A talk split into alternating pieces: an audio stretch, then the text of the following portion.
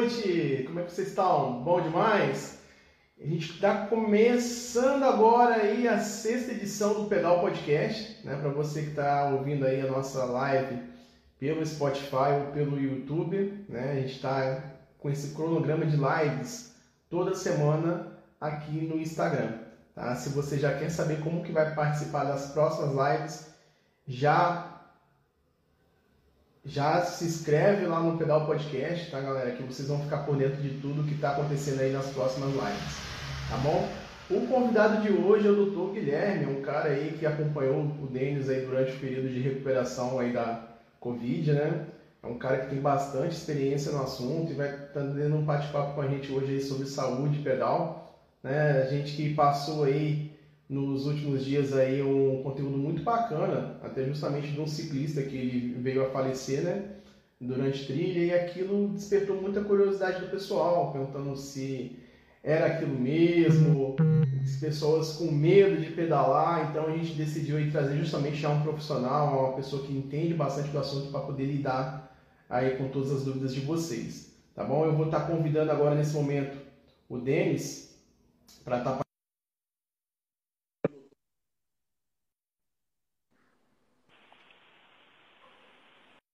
Deus, boa noite.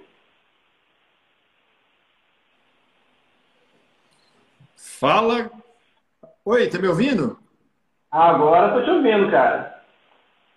Tava chiando aqui para mim. Boa noite, galera.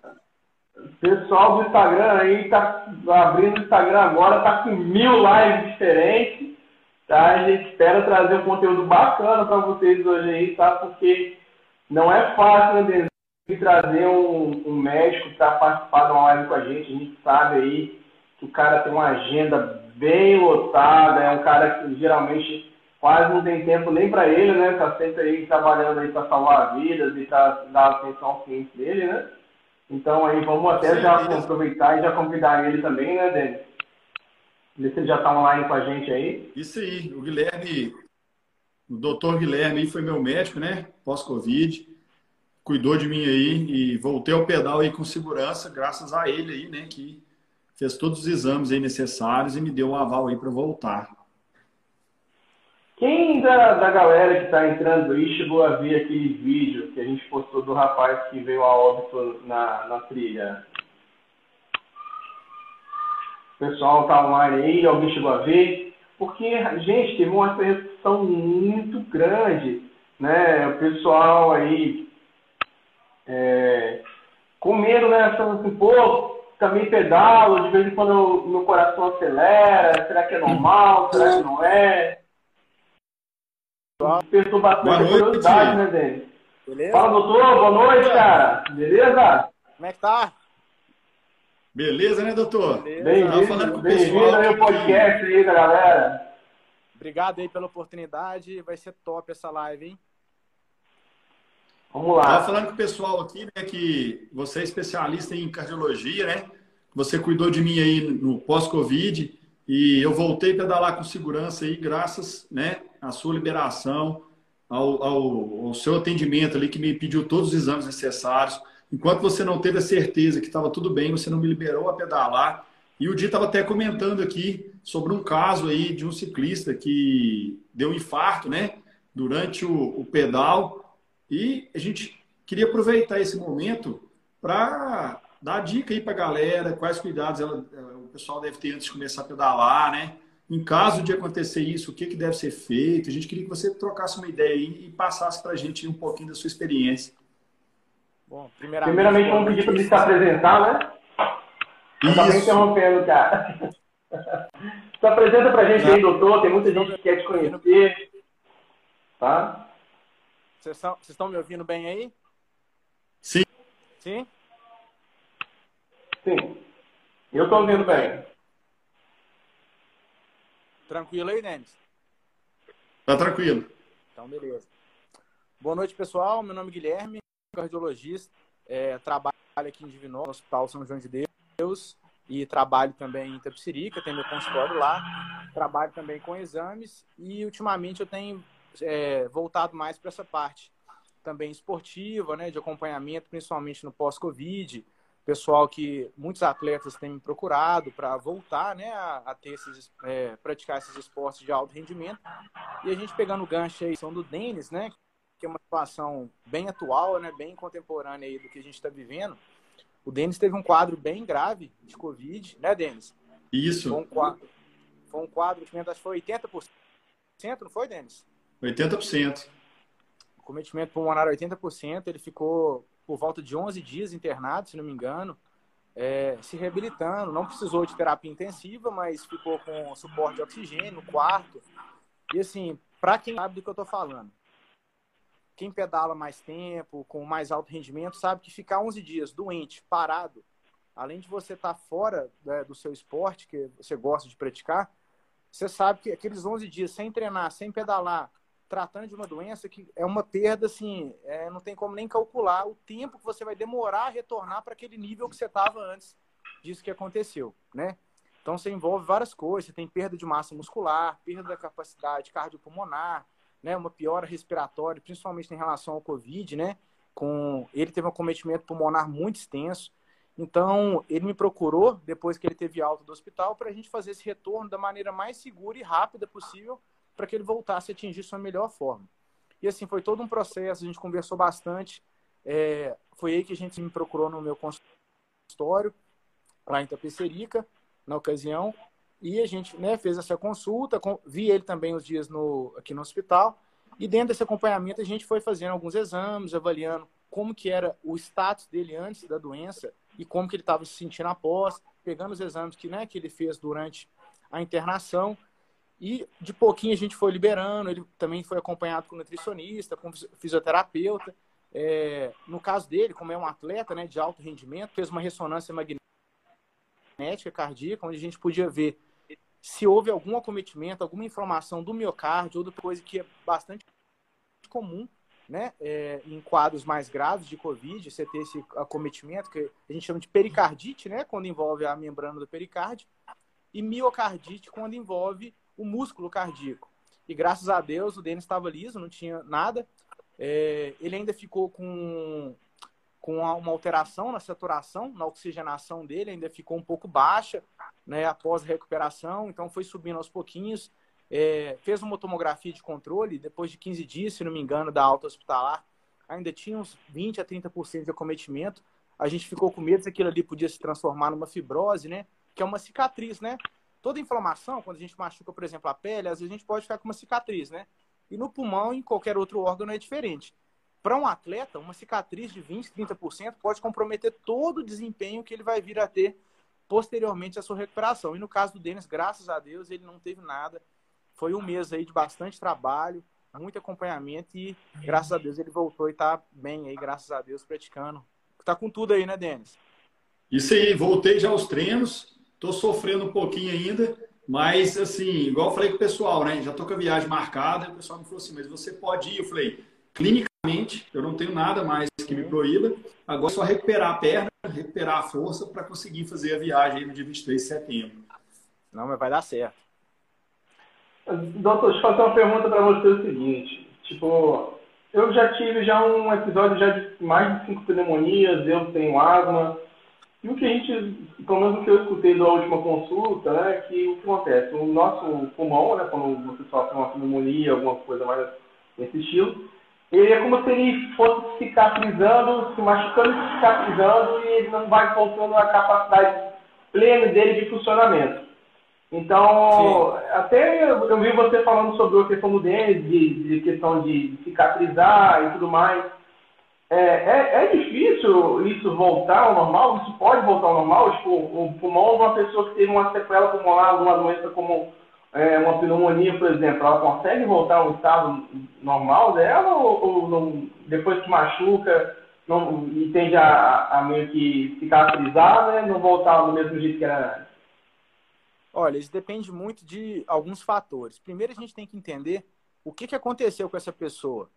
Por exemplo, às vezes a pessoa teve uma pneumonia muito extensa, aquela pneumonia ficou arrastada, uma inflamação, né? uma infecção que gerou uma inflamação prolongada, e aquilo ali demorou a ser tratado. Por exemplo, você pega um idoso é, que vai tendo pneumonias de repetição, aquele idoso já não tem um, um sistema cicatricial, né? bom como era, né, quando ele era mais jovem. Então, nesse paciente, ele tende a ficar com mais sequelas, com mais fibrose. Então, você pega um paciente, às vezes, jovem, que, embora tenha, igual você falou que você tem asma, né? Não foi isso, Diego? Isso. Tem asma. E você já teve várias pneumonias, não foi isso que você falou? Isso, várias pneumonias. Eu acho é até um dos motivos que me impedem meio de competir, porque eu sinto uma falta de ar muito grande quando eu pedalo. Eu, eu, eu, eu tenho meu limite, eu, eu sei que eu posso até forçar um pouco mais e tentar, né, me reabilitar um pouco mais, mas eu sempre vou ter essa falta de ar constante no pedal, que não é só devido ao esforço, é muito por conta dessas, desse meu quadro clínico, né, né, passado. Dessa é, limitação. Mas isso também às vezes não está relacionado só com uma questão cicatricial em relação ao que você já teve. A asma nada mais é do que uma como se os seus brônquios, né, que é onde passa o ar, porque a gente tem que entender que brônquio e pulmão são coisas diferentes. Os brônquios levam o ar até o pulmão. E o pulmão é o tecido onde esse ar chega e é feita a troca gasosa. Quando você tem asma, você tem uma disfunção, no, basicamente, no, no, tecido que conduz o ar, que são os brônquios, os bronquíolos e os alvéolos. Então, você tem ali é, uma reatividade, como se aquele tecido ficasse mais reativo. Então, por exemplo, uma poeirinha que vai fazer espirrar, vai fazer o Denis espirrar, você vai fechar seu pulmão vai fechar os brônquios e vai fazer você chiar. Você já deve ter experimentado isso, principalmente nessas mudanças né, de temperatura. E uhum. o esforço, ele, o esforço físico, ele é um fator desencadeador da asma também. Então, às vezes, essa limitação sua não, não pode não estar nem relacionada com a fibrose em si, mas assim com a sua doença, com a asma. De quando você atinge determinado esforço, você desencadeia aquela reatividade que você tem, que faz parte da sua doença. Entendeu? Então a gente tem que avaliar isso Às vezes. Pode falar. Tanto que, por exemplo, eu hoje eu faço uso aí, por exemplo, de Clenil para pedalar, né? E eu levo também uma bombinha de Verotec. Então, principalmente agora nesse clima mais frio, eu sofro muito com isso. Né? Até eu acredito que tem muita gente que acompanha aqui que, que também sofre aí de asma e vive em volta e a gente está postando no Instagram histórias, né, fazendo uso da medicação e a pessoa se identifica, poxa, eu também uso e tudo mais. E é uma, uma, quando a gente vê é, essa situação, a gente se preocupa muito também com a questão cardíaca, que é meio que interligado, né? Se você acaba fazendo muito esforço, você acaba tentando respirar e não consegue, e vai surgindo aquela preocupação, né? Sim. E a gente tem que pensar também o seguinte, que é indispensável você também ter uma avaliação do pneumologista, que é o especialista em asma. Então, é interessante você fazer uma espirometria. Você já fez a espirometria, que é aquele de soprar? Aquele exame já. que sopra? E, já, e você já. tentar entender quais são esses fatores que desencadeiam né, suas agudizações, suas crises. E tentar trabalhar em outros aspectos. Por exemplo, você pratica mountain bike, você, quer, você é ciclista. Você tem que entender que quanto maior a sua frequência respiratória, maior a sua chance de inflamar, de né, gerar sua crise de asma, quando você começa a uhum. forçar uhum. mais, né? E uma das maneiras que a gente tem de reduzir a frequência respiratória perante o esforço é a gente fazer um condicionamento de todo o organismo. Então, quem é ciclista, tem que fazer musculação, tem que fazer uma atividade funcional, tem que pensar no que, que come. A inflamação, ela não vem basicamente só às vezes a sua inflamação se manifesta no pulmão, como asma.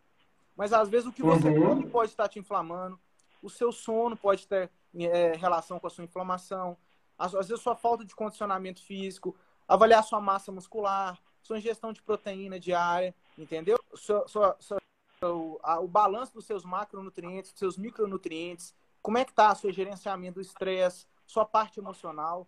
Tudo isso vai ter relação com a resposta que seu corpo vai dar perante o esforço. Não é simplesmente só o mountain bike. Então, por exemplo, quem pratica mountain bike e quer subir de nível, tem que começar a pensar em outras variáveis que não sejam simplesmente o mountain bike. E as coisas vão muito além da bicicleta. Ali na bicicleta você vai desempenhar o que você vai conquistando dia a dia, a cada refeição, a cada noite de sono bem dormida, né? É um estudo, né? Como tudo na vida que você vai desenvolvendo, você tem que estudando e entendendo o caminho. É claro que você vai ter, às vezes, uma limitação que, por exemplo, o Denis não tem. Mas, por exemplo, você está tá acompanhado por um bom cardiologista, um bom pneumologista e um, um, educador físico, um nutricionista, tudo isso vai te ajudar a conseguir um desempenho certamente superior ao que você tem, por exemplo, hoje. E às vezes conseguir evoluir de uma maneira que às vezes você achava que não era possível e você vai ver que não é bem assim. Então, a gente são muitas variáveis que tem que ser analisado. Não dá para falar assim, ah, eu tenho asma, nunca mais vou poder evoluir. Pessoas que, com essas mudanças, a pessoa minimiza as crises assim a 80%, 70%, mas depende muito qual que é a asma da pessoa, como que a pessoa responde a isso. E é só a gente fazendo essa avaliação mais minuciosa para a gente né, poder ter mais detalhes de como é que vai ser. Ô, Guilherme, aproveitando né, é, eu queria que você falasse aí com o pessoal, quando eles é, forem iniciar ao esporte, iniciar no ciclismo, quais são os dados que eles devem ter, quais são os exames que eles devem fazer, ou profissionais que eles devem procurar antes de começar a praticar qualquer esporte. Eu não falo só o ciclismo, mas no modo geral, né? Quais os cuidados que deve ter, e principalmente no ciclismo, por ser um esporte de, de mais cardio, né? Que demanda mais aí do coração. Quais os cuidados então vamos lá. É, aí que eles devem ter. Eu vou, vou responder essa pergunta fracionada em três estágios. Vamos só começar. Como você falou no início, que parece que recentemente vocês tiveram um caso aí que alguém é, teve uma morte súbita, né? Uma morte repentina pedalando, né? E era jovem a, a pessoa? Pelo, pelo que a gente deu uma, uma, olhada na matéria, a pessoa tinha em torno de 46, 45 anos de idade, né? Então, até uma, uma questão também, doutor, que, que a gente vai entrar nesse assunto, é o seguinte. É, eu vi você falando do próprio Denis, que tinha todo um histórico de atleta e passou por um Covid e tudo mais. E teve toda uma recuperação, né, Denis, para a gente voltar para atividade e tudo mais. Hoje em dia, corre risco maior uma pessoa como Denis, que vem de Covid, mas já tinha um corpo mais forte, ou uma pessoa que simplesmente nunca fez atividade nenhuma e começa no ciclismo. Até nem pedir para depois que você completar os, os, três estágios da sua resposta, a gente chegar nessa pergunta também. Quer que eu responda isso agora? Antes, né? Não, pode, pode, pode, pode seguir o seu raciocínio, mas eu acho que vai estar mais ou menos interligado a pergunta. Sim. O que acontece? Toda vez que a gente vai praticar uma atividade física, a gente tem que entender duas coisas. Quem está por trás dessa atividade física, quem está praticando, e qual nível de desempenho na atividade física que essa pessoa quer praticar. Pô, ela quer praticar um, um pedal ali duas vezes por semana, final de semana, uma coisa mais amadora. Não, ela quer praticar atividade física de maneira é, amadora, semi-profissional, já quer um nível mais competitivo. Então, o, o grau de atividade física que vai ser exercido é, já demanda alguns exames para um caso ou outros para outros, né? Para uma pessoa que é jovem, é. que não tem fator de risco, que é uma pessoa inicialmente sem histórico, por exemplo, o que é fator de risco? História de infarto na família, em parente de primeiro grau, tipo pai, mãe, irmão. É, história de morte súbita. O que é morte súbita? Uma morte repentina de um paciente que estava bem, de repente, ele evoluiu a óbito. A grosso modo seria isso. Então, quando você não tem essas histórias, o histórico da pessoa é tranquilo, ela não tem comorbidade, às vezes, um jovem, né? Às vezes, um simples eletrocardiograma, um exame de sangue, já dá para você liberar aquele paciente para ele, né? Para uma conversa, às vezes no consultório. Mas hoje em dia a gente é, abre mão de alguns recursos mais específicos que mesmo às vezes você não tendo a indicação de pedir, se a pessoa tem um interesse em conhecer, eu acho que não é nenhum problema. Eu acho que é um gasto, né? Ah, vai onerar, pode onerar, mas é um gasto que vai trazer uma tranquilidade mas o que, que é, qual que é a expectativa também daquele paciente quando ele senta no seu consultório, ele vai consultar. Tem que atender o que, que é indicado, mas você também tem que atender a expectativa dele para trazer segurança. Uma coisa é praticar um esporte sabendo que está tudo bem. A outra coisa é você ficar inseguro. Você está inseguro que tem alguma coisa que possa acontecer, nada melhor do que você ter um recurso. Poxa, vamos fazer, vamos fazer um ecocardiograma, vamos fazer um teste de esteira, um teste de esforço, né? E a gente entendeu o seguinte: não é porque a pessoa é jovem que ela está isenta, mesmo que ela não tenha tido Covid, mesmo que ela não tenha tido nada, que ela está isenta de ter algum problema no, no exercício físico. Ela pode ter o eletro normal, o exame de sangue normal, e mesmo assim ela vira ter um problema. A gente tem dois tipos de doenças que podem trazer problemas. Para os jovens, vamos falar as principais são as doenças congênitas do coração, que são genéticas. A principal causa de morte súbita hoje em atleta é a miocardiopatia hipertrófica, que, mais, que é o quê? É um crescimento assimétrico de parte do coração, onde, aquele, onde aquela hipertrofia, né, aquele crescimento muscular, ele é patológico e ele pode virar um foco de arritmias malignas, que na grande maioria das vezes são os deflagradores dessa morte súbita. Recentemente a gente teve na Eurocopa agora aquele é, dinamarquês, o Eriksen, né? Que teve aquela cena que foi uma cena super pesada, transmitida Eu ao vi. vivo, né? Que foi uma morte súbita abortada. Ele, se não me engano, era portador de cardiomiopatia hipertrófica, teve uma arritmia maligna, foi socorrido dentro de campo com uma ressuscitação super prolongada milagrosamente, né, um, um, tempo daquele de ressuscitação em ambiente fora do hospital, né, extra-hospitalar, ele teve um desfecho tão positivo como ele teve. E aí ele foi implantado nele um desfibrilador automático, que é um dispositivo que fica dentro do coração, que consegue identificar essas arritmias e ele gera um choque automático para que ele consiga reverter aquela arritmia e abortar a morte súbita. Né? Então, assim, isso é uma coisa que a gente só vai saber se a pessoa tem quando ela vai no cardiologista, quando ela vai fazer essa avaliação é, antes né, da atividade. E muitas vezes a pessoa pode ainda fazer avaliação e mesmo assim ser surpreendida. Mas com certeza, quando essa avaliação é feita com rigor, a gente consegue minimizar muito esses casos. Outra causa muito comum de morte súbita em jovem é origem anômala. As artérias coronárias, elas são é, as artérias que irrigam o coração. Quem é leigo geralmente acha que o sangue que o coração bombeia é o mesmo sangue que nutre o órgão. Não é. O sangue que nutre o coração não é o sangue que cai dentro dele que ele bombeia. É um sangue que ele bombeia, mas que entra numa, em artérias específicas, que são as coronárias, são os primeiros ramos da aorta, e elas irrigam o coração. Às vezes, essas artérias têm origem, anatomicamente falando, em sítios anômalos. E dinamicamente no esforço, aquela origem pode gerar uma isquemia, uma interrupção de fluxo para determinada área do coração. E esse paciente, quando a, o coração está em vigência de isquemia, né, ele está com interrupção de fluxo para ele, ele pode gerar uma área que a gente chama de necrose ou, né, ou de infarto, né? E aquela área forma, dá uma arritmia maligna, porque o tecido fica muito eletricamente instável e a pessoa tem uma morte súbita, né? Outra causa de morte súbita é as displasias arritmogênicas do coração.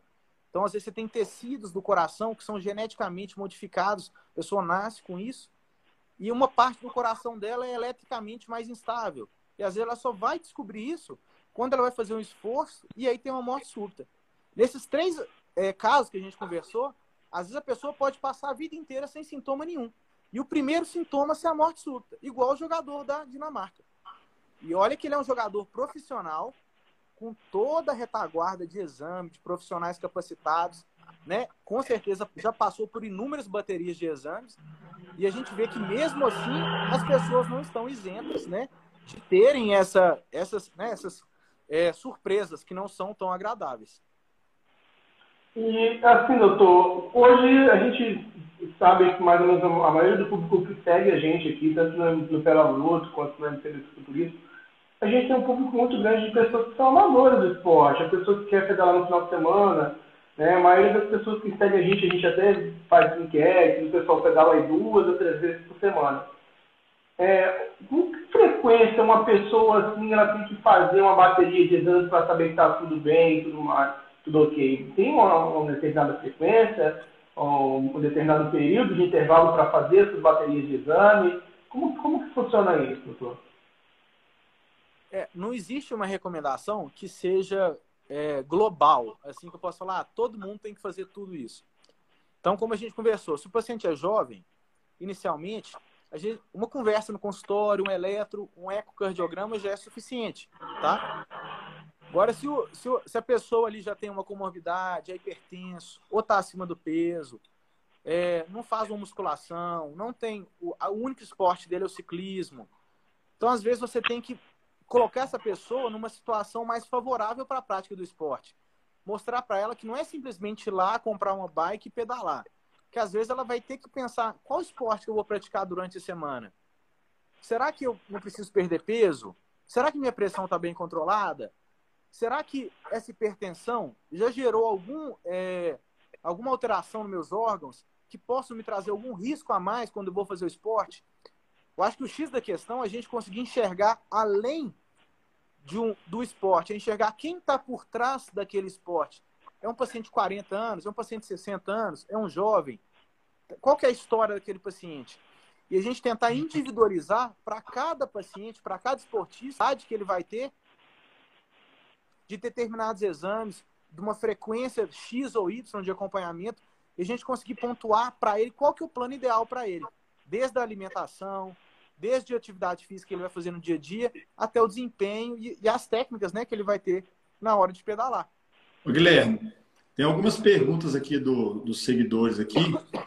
Uma delas é o seguinte: eu pedalo para ir trabalhar de bike e moro em Caxias do Sul. A temperatura está em menos 2 graus. Eu acho que ele quis saber se ele, pelo fato do frio, se ele corre um risco maior do que numa temperatura normal ou não tem nada a ver. É, o frio e exercício físico é um tema muito é, polêmico, porque o que, que acontece? Quando o nosso corpo está frio, é que a gente sobrecarrega todos os órgãos, principalmente o coração. A gente tem que atingir uma determinada temperatura, uma determinada calorimetria, né? Isso gera um gasto calórico, gera um aumento metabólico. E isso pode sim aumentar os riscos dessa pessoa ter um evento adverso. Principalmente se ela tiver algum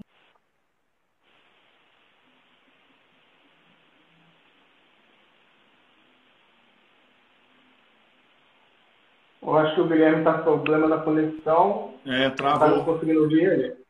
Deu uma travada nele, né? Tá me ouvindo? Voltou? Está voltando, voltou. Voltou. Então, eu estou falando que no frio aumenta realmente esse risco de ter esses eventos. E que a gente tem que ver quem que é, esse, quem que é essa pessoa que está pedalando no frio. Por exemplo, se for uma pessoa que tem um risco cardiovascular mais alto, eu não vou recomendar ela pedalar às 6 horas da manhã. Eu vou preferir que ela vá pedalar na hora do almoço. Pessoa que já teve um histórico de infarto, que está acima do peso. Agora, se é um atleta que está bem acompanhado, está tá ali, né, tendo seus exames em dia, tem um acompanhamento em dia, tem uma alimentação é, legal, uma massa muscular boa, um condicionamento muscular legal, talvez para aquele paciente, o risco, por mais que ele seja um pouco maior, ele não vai ser tão significativo. Tem uma outra pergunta aqui que é como melhorar a frequência cardíaca no pedal? Melhor forma da gente melhorar a frequência cardíaca e a tolerância ao esforço é entender que o esforço não pode ser feito só no dia do pedal. É entender que uma musculação, uma corrida, um outro esporte que seja praticado no dia a dia vai ajudar quando esse, quando, quando esse ciclista for pedalar. Então, você quer melhorar a sua frequência no pedal? Vão, entender rapidinho para a gente explicar aqui. O primeiro, primeiro órgão que você vai ativar quando você está pedalando é o músculo, né?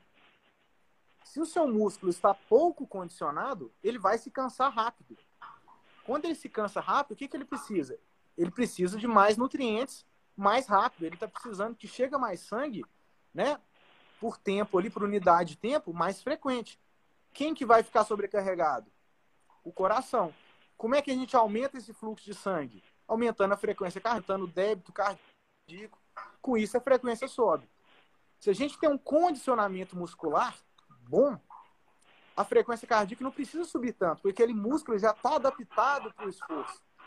Então, entender que o pedal, ele começa antes do pedal, igual a gente conversou. Ele começa na academia, na alimentação, na noite de sono, na preparação. O que você faz diariamente influencia o que você faz eventualmente. Então, se você diariamente tem uma vida saudável, se você pratica atividade física, se você come bem, se você dorme bem, quando você for fazer a sua atividade no final de semana, você vai se sair bem. Agora, se você leva uma vida desregrada, você não dorme bem, você come mal, você não pode querer chegar no pedal e achar que sua frequência vai ficar baixinha, que você vai dançar. Ah, porque eu, eu pedalo já tem 30 anos. Então a gente tem que quebrar esse mito. Por exemplo, jogador de futebol, se não fizesse reforço muscular, você acha que não ia machucar todo dia com esse tanto de jogos, essa questão de lesão, mesmo fazendo machuca? Imagina quem faz se jogasse só final de semana, quem pedala só final de semana. Então, esse assunto, a gente tem que entender que começa, é, é um tijolinho por dia. É o seu dia a dia, são suas escolhas, né, seus hábitos. Tudo isso vai refletir no seu desempenho.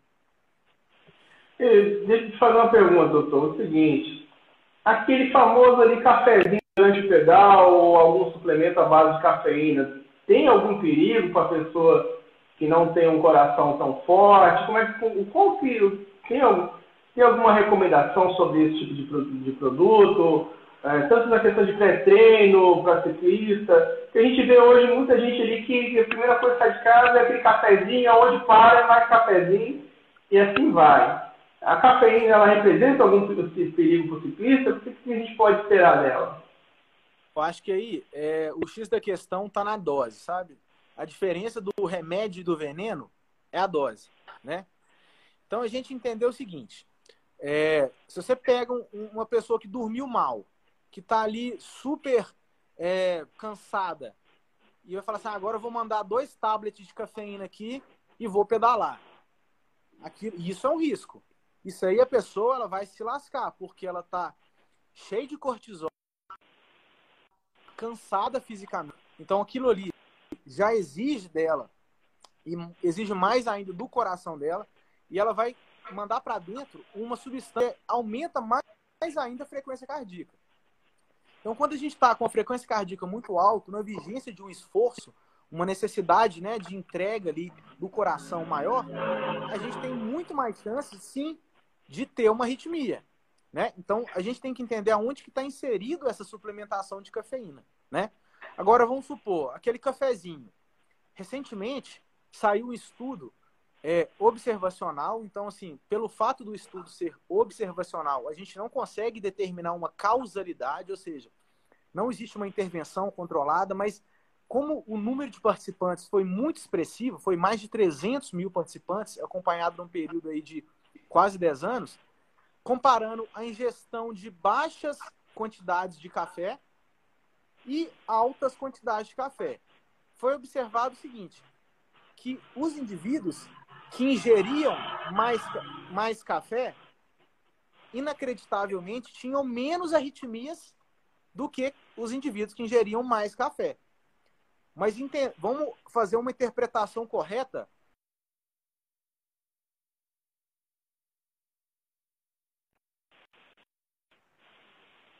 foi comparado que essas pessoas tomassem café para fazer atividade física. Então, a atividade física ela é um fator a mais de risco para evento cardiovascular, tá? A gente está falando do uso do café no dia a dia. E entender que pessoas metabolizam café de maneira diferente. Tem pessoas que tomam café, deita e dorme. Tem pessoa que toma uma xícara de café meio-dia e não dorme nada à noite. Então a gente tem que entender quem que está tomando esse café? Essa pessoa lida bem com café? Ela sente bem quando ela toma o café? Ela sente o coração muito acelerado? Opa, então talvez essa pessoa não deve ingerir uma quantidade tão alta. Ou aquela pessoa, não, eu tomo café, eu não sinto nada, eu consigo até dormir, mas eu me sinto bem.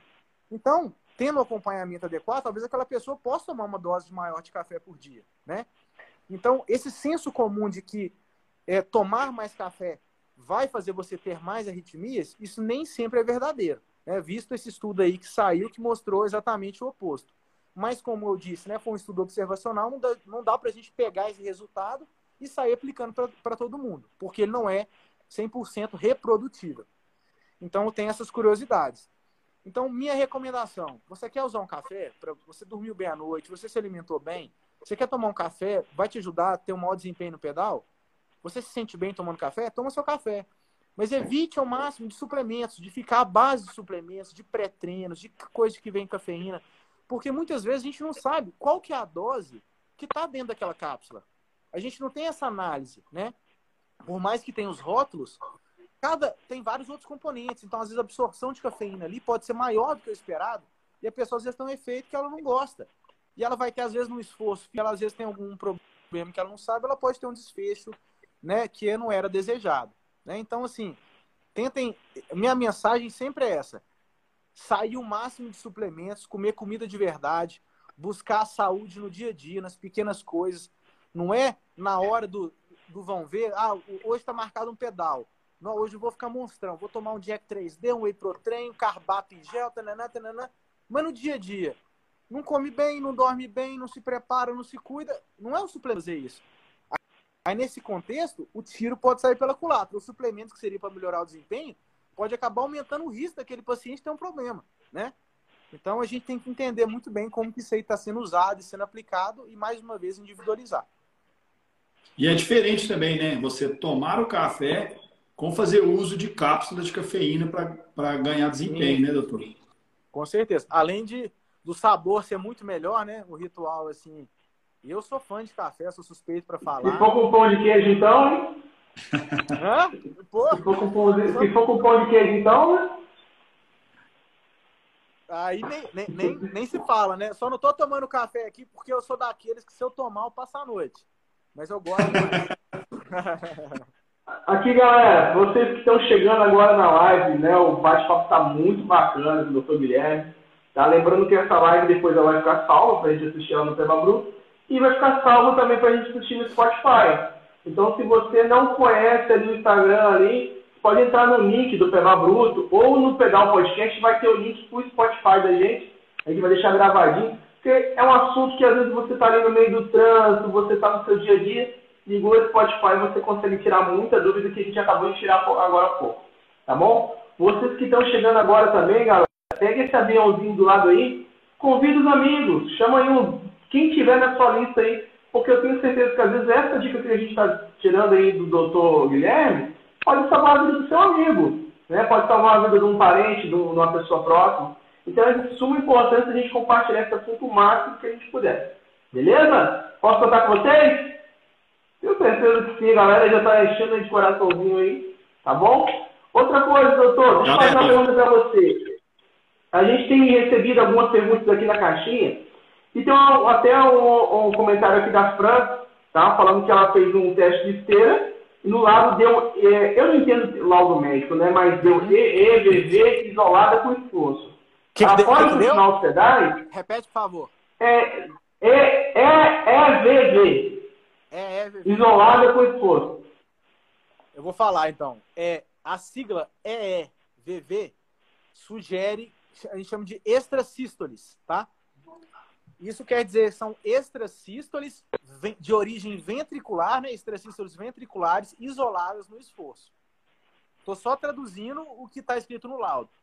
Agora, o impacto que isso tem para a gente falar para ela se ela pode ou não pedalar, baseado só no, numa frase de laudo, é uma avaliação muito rasa. A gente precisa ver a pessoa, conversar, bater um papo, o Denis sabe, ele foi lá no meu consultório, e sabe que eu gosto bastante de conversar. Eu acho que quando a gente consegue, tudo na vida, quando a gente consegue estabelecer um diálogo, uma conversa boa, uma conversa massa, esclarecedora, a gente consegue extrair muita informação. Eu acho que o diálogo é o segredo do sucesso em grande parte das coisas na vida.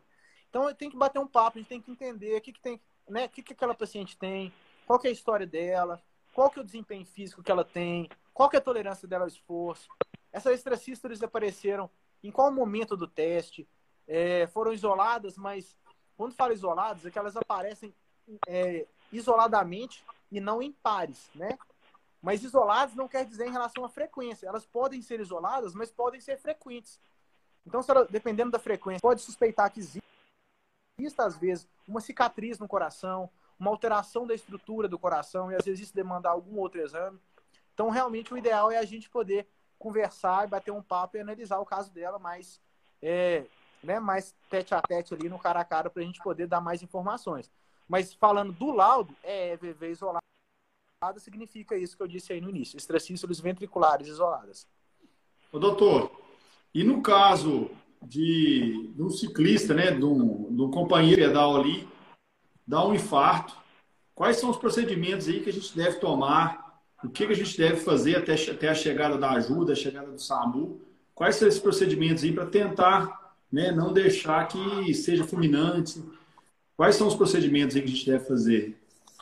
Olha, é, a partir do momento que você notou que um companheiro seu tem uma síncope, ou seja, que é aquela uma pré-síncope, não uma síncope, que é aquele desfalecimento, que ele vai parecendo que está caindo a pressão, começa a querer desmaiar, suar frio, sempre ficar atento se ele está com pulso, né? Sempre palpar o pulso aqui na região carotídea, tá? Mais ou menos nessa região aqui, para ver se ele tem pulso. Se notou o pulso, opa, não é uma parada cardíaca. Vamos elevar as pernas, né? Para aquele sangue que está nas pernas retornar para o coração. Coloca ele em posição deitada, num ambiente tranquilo, sem amontoar a gente em cima. Deixa o ambiente arejado, né? Joga um pouquinho de água fria no rosto. Coloca um pouquinho. Sempre é bom ter um pouquinho de sal, né? Uma comida de sal, para às vezes colocar embaixo da língua. Tenta conversar, observa se ele está consciente, né? Tendo todas essas respostas, vendo que foi só um mal-estar, é uma coisa mais tranquila, você vai observar, de preferência, cessar o esforço, né? Esforço para casa. De preferência, levar ele no pronto atendimento para ele poder né, ser atendido e ver se nada demais aconteceu. Fazer um eletrocardiograma, ter uma avaliação médica. Agora, se você notou que esse paciente está totalmente desacordado, você vai lá, confere, não tem pulso, você não vê batimento, você não vê movimento, você mexe nele, aperta ele, ele não responde, provavelmente você está deparando com uma morte súbita, com uma parada cardíaca. Então você tem que alguém ligar para o serviço de atendimento médico urgente, tá? Ligar para o SAMU 192 o mais rápido possível e pedir ajuda. E a outra pessoa que esteja bem treinada iniciar as compras de maneira adequada até que o socorro chegue, tá bom? Então o que, que eu sugiro? Sempre que vocês vocês que têm grupo de mountain bike, que vocês né, vão em, em, grupos, às vezes, muito heterogêneos, né? Você tem pessoas desde atletas a pais de família, pessoas mais velhas, crianças. Então, são muitas, muitas individualidades ali juntas que não tem como você prever o que, que pode acontecer. Na verdade, tudo pode acontecer. Então, é interessante que os, é interessante que os líderes do grupo é, tenham também um curso de suporte básico de vida, que a gente chama de BLS, que é um curso de final de semana que é feito onde são ensinados os primeiros socorros e como é, se portar e reagir diante dessas situações. Vocês não fazem ideia o quanto isso pode salvar vidas.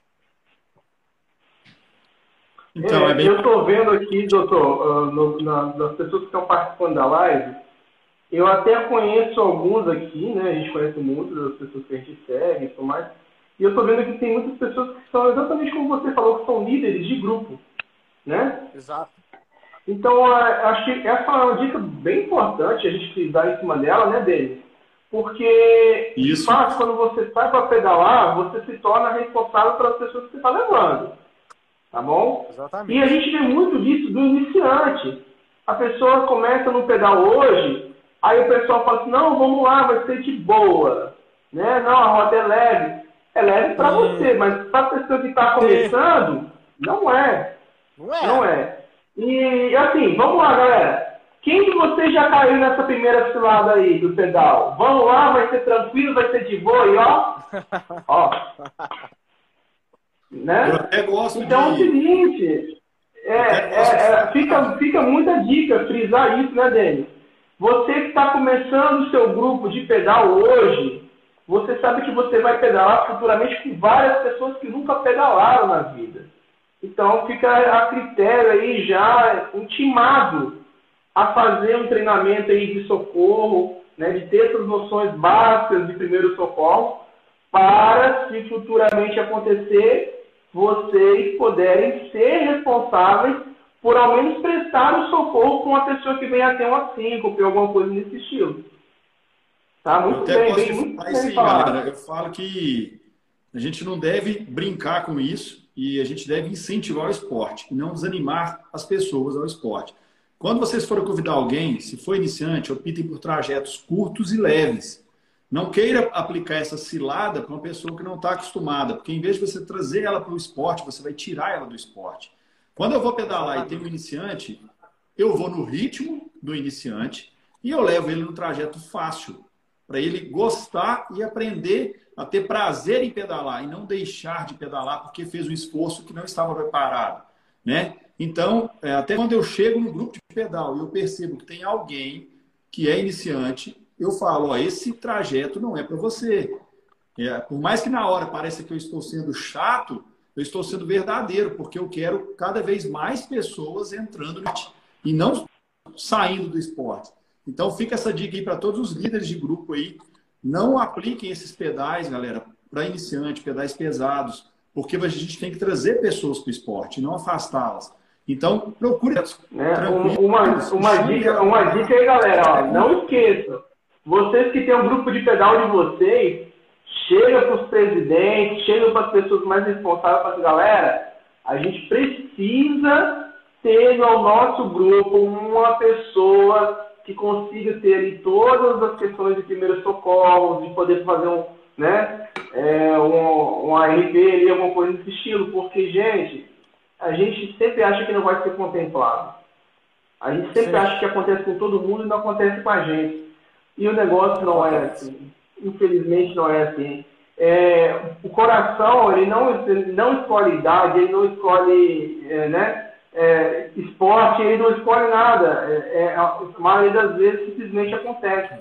Né? E quando você já tem, como o doutor falou ali, toda uma receita de bolo ali antes, né, doutor? Tipo assim, poxa, Sim. como é que tá meu peso? Como é que tá a minha pressão? Tem um caso na família. Olha, olha o meu exemplo. Eu tenho, meu pai é cardíaco, já sofreu já dois ou foi três infartos, ele, ele já fez não sei quantas angioplastias. Eu já, já perdi dois tios por causa de problema do cardíaco. Então, assim, fora isso, junta com o agravante que eu tenho de asma, que eu tenho de pneumonia. Então, eu, mais do que nunca, tenho que ser uma pessoa mais interessada, acima de tudo, lá está sempre procurando saber não é porque está bem hoje que vai continuar bem amanhã. Então, a gente tem que estar sempre monitorando como é que está todos os indicadores. Porque eu sou uma pessoa que tem risco para dar um impacto no pedal, realmente. Então, fica a dica, tá, galera? Não esquece, cobrem das direções aí dos grupos de vocês aí para que a gente possa ter de fato, uma pessoa responsável no pedal por isso. Ô, e... ô, galera, aqui a Karina está fazendo uma pergunta aqui, até essa aqui eu acho que eu consegui responder, e a segunda pergunta eu vou passar para o doutor. A Karina perguntou o seguinte: 36 km para iniciante é longo? Karina, depende. Depende primeiro do seu histórico. Se você já pratica uma atividade física ou não, se você já faz academia ou não, se você faz funcional ou não. A altimetria também manda se é muito pesado os 36 km ou não. Se o pedal é no MTB, que eu já vi que você falou embaixo, então você tem que saber se a altimetria é pesada ou não, porque se for um trajeto com muito plano e você for no seu ritmo, ritmo mais tranquilo, não vai ser longo. Mas se for um trajeto mais pesado, vai ser longo sim. Então, aumente gradativamente, comece com 10, passe para 12, 15, 20. Quando você vê, você vai estar andando com 100 km e não vai estar sentindo tanto esforço.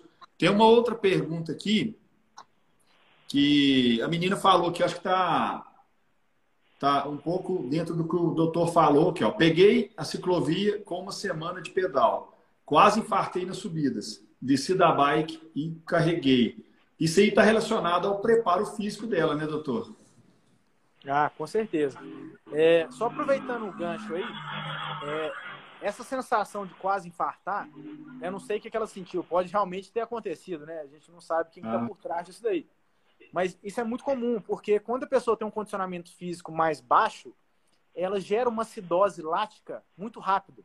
Então, o músculo entra no ciclo anaeróbio, onde ele já não consegue mais produzir é, através do oxigênio que você respira, então começa a produzir energia através de outras vias anaeróbias. E aí dá aquela queimação, aquela dor. E às vezes dá essa dor até aqui no diafragma. Então, às vezes dá aquele bolo na barriga, ah, vou vomitar. Não é, porque seu diafragma, que é o músculo da respiração, ele está trabalhando tão rápido, e ele também é um músculo. Então ele fadigou também. Então, às vezes, aquela sensação, ai, dá dor na barriga, tô com aquela dor de lado que dá. Isso tudo tem relação com a frequência respiratória e a velocidade que você atingiu aquela frequência respiratória então, isso determina se você vai ter essa acidose lática mais rápido ou não. Se você tá, vai ter aquelas dores de lado, passar mal, ah, quase infartei, estou passando mal. Então, tem relacionamento realmente com esse condicionamento. Como eu disse, quando você tem um condicionamento muscular muito bom, é, já apropriado, você demora a entrar nessa fase de acidose lática. E você tolera mais por mais tempo. Né? Então, isso aí é uma coisa muito interessante. Então, eu falo, o pedal começa antes do pedal começa das suas escolhas diárias, né? De alimentação, atividade física, sono e tudo mais. E eu quero voltar um pouquinho, pessoal, é, naquele gancho lá que a gente falou do, da pessoa que passa mal. Vocês que são líderes de comunidade de pedal e referências, formadores de opinião, que, como, como o Denis disse, vocês querem trazer as pessoas para o esporte, não tirar as pessoas do esporte, acho que a, a, realização desse curso de suporte básico de vida, que é o BLS, é de suma importância para vocês, para que vocês se tornem ainda mais referência e ainda mais preparados para poderem estar lidando com grupos cada vez mais heterogêneos. Quantas pessoas que você conhece aí que na pandemia começaram a pedalar? Pessoas mais velhas, que têm doenças, e vocês são referências para eles, né? E hoje, dentro do curso do BLS, a gente consegue, a gente tem um dispositivo, né, que em qualquer lugar que tenha mais do que 30, 40 pessoas de aglomeração, atualmente a gente não está aglomerando, mas assim, metrôs, pontos de ônibus, rodoviárias, a gente tem o DEA, que é o desfibrilador externo automático. O que, que o DEA faz? Numa situação onde você tem uma pessoa que perdeu subitamente a consciência, não tem pulso, está suspeitando uma parada cardíaca, parada cardíaca, você coloca o DEA, as pás, é totalmente autodidata, é muito fácil de mexer no, no, dispositivo, e ele também é portátil. Então, vai que vocês conseguem, às vezes, até adquirir para o grupo de vocês um DEA para levar no pedal. Vocês aumentam em até seis vezes a chance de salvar aquela pessoa que eventualmente pode ter um mal súbito ou uma parada cardíaca com vocês. As pás desse desfibrilador, eles conseguem ler o ritmo e fala para vocês, ah, pode aplicar o choque. Não, continua a massagem. E o dispositivo ele vai orientando vocês a conduzir aquele atendimento antes do SAMU chegar. Então é super importante, super interessante. E eu recomendo para vocês aí, como líderes de equipe de pedal, a fazerem esse curso e pensarem a respeito de é, adquirir esse dispositivo. Ô, doutor, inclusive, se tiver algum aqui na nossa região, você me avisa que eu vou querer fazer. Achei muito Sim. interessante. E o que você falou aí, a gente como formador de opinião, a gente tem que ser os primeiros a dar o exemplo, né? E correr atrás aí da informação para estar tá ajudando aí. Pode perguntar aí, Di. Ô, doutor, é uma, uma, coisa que a gente vê muito o pessoal falar e eu queria saber se é mito ou é verdade. Você está pedalando ali, você está com o corpo quente, está com o batimento acelerado, de repente o grupo parar para para bater uma foto ou qualquer coisa do tipo, né? Ou um pneu fura, né? Acontece N situações. O Peba adora inventar uma situação para parar no meio do pedal, né, dele? Isso. É uma coisa que a gente é especialista, é, cansou, é foto, é parar para beber uma água e tudo mais. Esse, esse, é, é, esse lance da gente, você tá com o corpo aquecido de repente parado e ficar um tempo no corpo esfriado, depois voltar ativa de novo, como, como que funciona isso para o corpo? É, é sem problema nenhum? É mito que se a pessoa começar a estar com o coração muito acelerado e esfriar, deixar o corpo esfriar, depois ter que aquecer de novo, pode gerar algum desgaste para o corpo? Como, como, como que a ciência vê isso, doutor? Tem que ir parando aos pouquinhos? Eu acho que assim, a gente tem que respeitar o organismo. Né? Se a pessoa parou e ela está muito cansada, já não consegue mais tocar, você dá uma paradinha, né, de ali alguns 5, 10 minutos, é saudável. Você vai estar tá dando um tempo para regeneração, é, recuperação muscular, regeneração né, do ATP, da formação de energia, e isso pode te dar mais gás para você conseguir utilizar o seu condicionamento na sequência. Mas se você parar por longo período, você pode mudar e colocar o seu corpo já num, num modo de quê? De recuperação.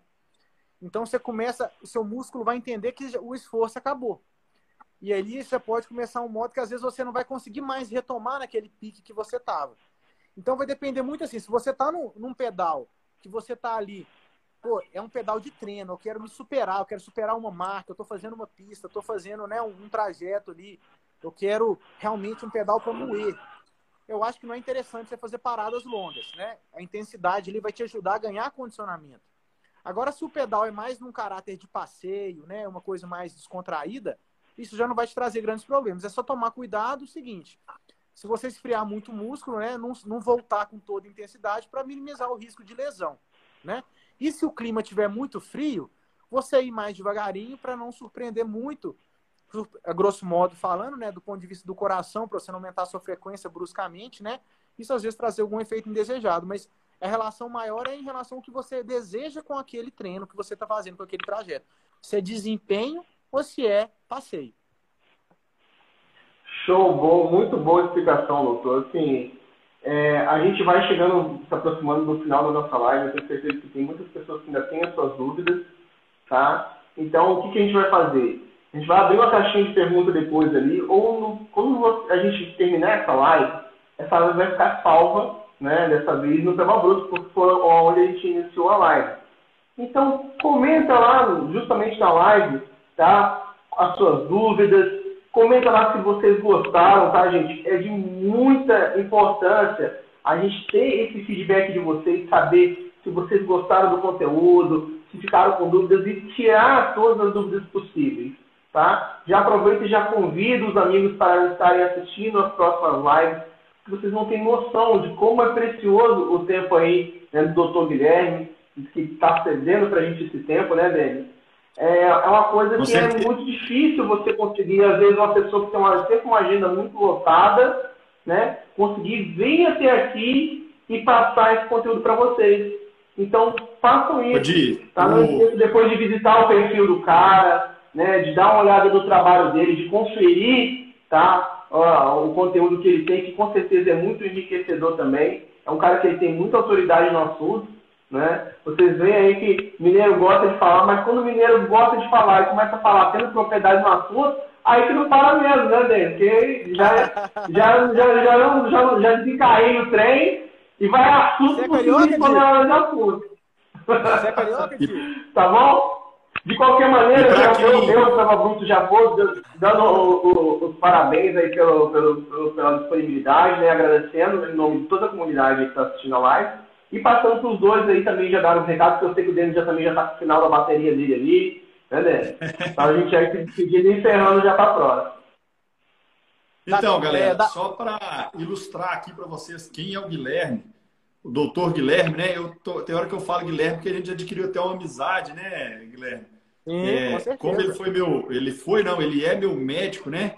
Então a gente adquiriu essa certa amizade, então tem hora que eu chamo ele pelo nome né, e esqueço até de colocar ali o doutor. O doutor Guilherme é um cardiologista muito conceituado aqui na região. Apesar dele ser novo, ele, ele é chefe de CTI, né? Ele não se apresentou, mas ele é chefe de CTI. Oi? Pois eu, deixa eu falar.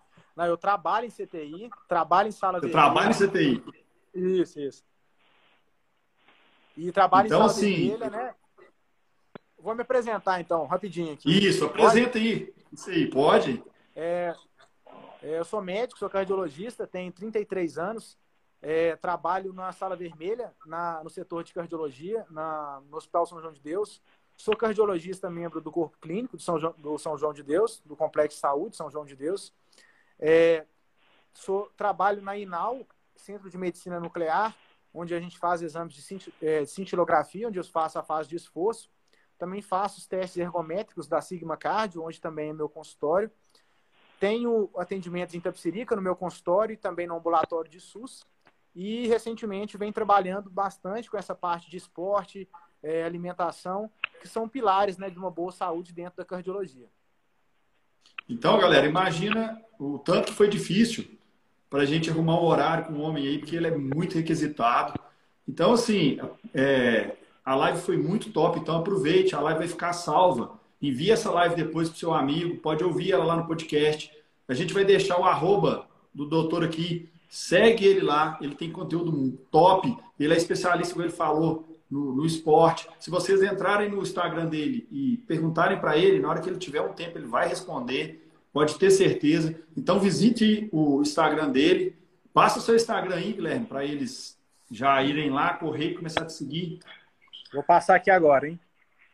Deixa anotado aí, ó. Ele vai escrever nos comentários. Vai estar aí, anotado lá no, justamente no post né, do, da live, tá? É assim, galera. Mandei mais aí. uma vez, a gente, a gente sabe que quem está aqui são os melhores tá? Né, A gente sempre brinca assim, que, assim, poxa, a gente não abre uma live, a gente quando abre uma live, a gente não quer saber se vai ter 100, se vai ter 200, se vai ter 300. Tem nada que a gente abriu que tinha 100, tinha live que a gente abriu que tinha 200, tinha live que a gente abriu que tinha 20. A gente sempre sabe que quem está aqui são os melhores, tá bom? Então, assim, são pessoas que estão dispostas a aprender, são pessoas que se preocupam com o assunto. Então, gente, obrigado demais, obrigado a vocês que estão aí assistindo a gente. Obrigado também aqui ao nosso amigo que comprou um selo para dar uma, uma moral aqui pro Peba Bruto. Esse selo não é para o Peba Bruto. Esse selo, eu falo para você o seguinte, é para esse projeto. É, um, é uma coisa que estimula cada vez mais e a gente está se empenhando ao máximo para trazer sempre o melhor para vocês. Então, esse selo, ele faz parte aí do Dr. Guilherme, ele vai para o Denis, ele vai para toda a comunidade ciclista. Então, gente, brigadão aí demais aí pelo carinho, pela moral. Tá bom? A gente vai, eu vou passar a palavra para se despedir aí do Dr. Guilherme aí. E a gente vai encerrar, porque daqui a pouco o Denis vai ficar sem bateria, rapaz. O Denis vai cair. É, eu queria agradecer. Primeiro, primeiro eu quero parabenizar vocês por esse projeto, por essas ações, né, por essas iniciativas, essa inclusão que vocês trazem das pessoas para o esporte. Isso é uma coisa fundamental. O esporte ele muda vidas, né, muda a saúde das pessoas e que vocês continuem com essa iniciativa massa, top. E vocês podem sempre contar comigo. Eu sou um cara assim até suspeito para falar, porque eu sou fascinado com esporte. Sempre joguei futebol, andei de bike muito tempo na minha vida quando era mais novo. É, atualmente estou querendo comprar uma bike para voltar. Com certeza vou voltar com vocês. A gente em breve, se Deus quiser, vai fazer um pedal Sim. juntos aí, viu? E vai ser a maior honra. E que vocês continuem assim com essa pegada, com essa segurança para fazer as coisas, com essa responsabilidade, que isso é o mais importante, né? Essa responsabilidade social, essa responsabilidade com a saúde dos envolvidos, essa preocupação. E, e, é isso, cara. Eu acho que é uma essa iniciativa não tem nem palavras, só agradecer. Estou muito honrado pelo convite e fiquei muito feliz, foi muito legal fazer a live com vocês. E sempre que vocês precisarem, eu vou estar aqui à disposição. E nós que te agradecemos e, não, e não, não vamos dispensar, porque uma live top como essa, ela vai pedir bis. Vai ter muita gente que vai ah. ver a live depois e vai querer marcar uma segunda data para estar tá participando e fazendo as perguntas. Então pode ter certeza que vamos te convidar de novo. E queria aproveitar e mandar um abraço aí para a galera de Tapsirica, que escreveu aí que tem peso né, que é aqui pertinho aqui da minha cidade, o Guilherme é de Tapsirica, a gente está a 50 km de distância, e o Guilherme agora vai virar ciclista e vai vir pedalar com a gente, com certeza. Muito obrigado, é, Guilherme. Muito obrigado a última... todos aí. Pode falar. Pode falar. Tô cortando aí, desculpa. É, é porque eu, eu queria falar pro pessoal de Tapsirica, primeiramente dar um alô aí pro pessoal de Ita, minha cidade do coração. Todo mundo, é, muita gente me conhece lá. Vi que muita gente me perguntou algumas coisas específicas, mas na dinâmica da live às vezes não dá para a gente responder todo mundo. É, falar que eu estou à disposição, quem quiser sabe onde é meu consultório. Eu vi o Marquito aí me perguntando sobre alimentação, né? alimentação ideal para bike. Eu vi o Danilo, que eu conheço também, lá de Ita, que comprou o selo. E assim, o que vocês precisarem, pessoal, de Tapsirica, de... é só me procurar no consultório e a gente esclarece as dúvidas mais específicas. E uma ideia para vocês, a gente pode fragmentar nas lives por assuntos, às vezes, mais específicos, para a gente abrangendo as dúvidas né, de maneira mais fracionada e a gente poder. Né, hoje foi uma live mais geral, a gente estava se conhecendo. Isso. E depois a gente vai fragmentando por assuntos, de acordo com a demanda do pessoal aí, né, do, dos seus grupos, para a gente poder esclarecer mais né, as dúvidas de todo mundo. Beleza? Isso aí. Galera, muito obrigado, viu? Obrigado você. Obrigado a todo mundo aí que está. Ah, cadê? Cadê, cadê, cadê, a, cadê a foto para a capa da live, hein? Cadê ah, é. a foto? Hã?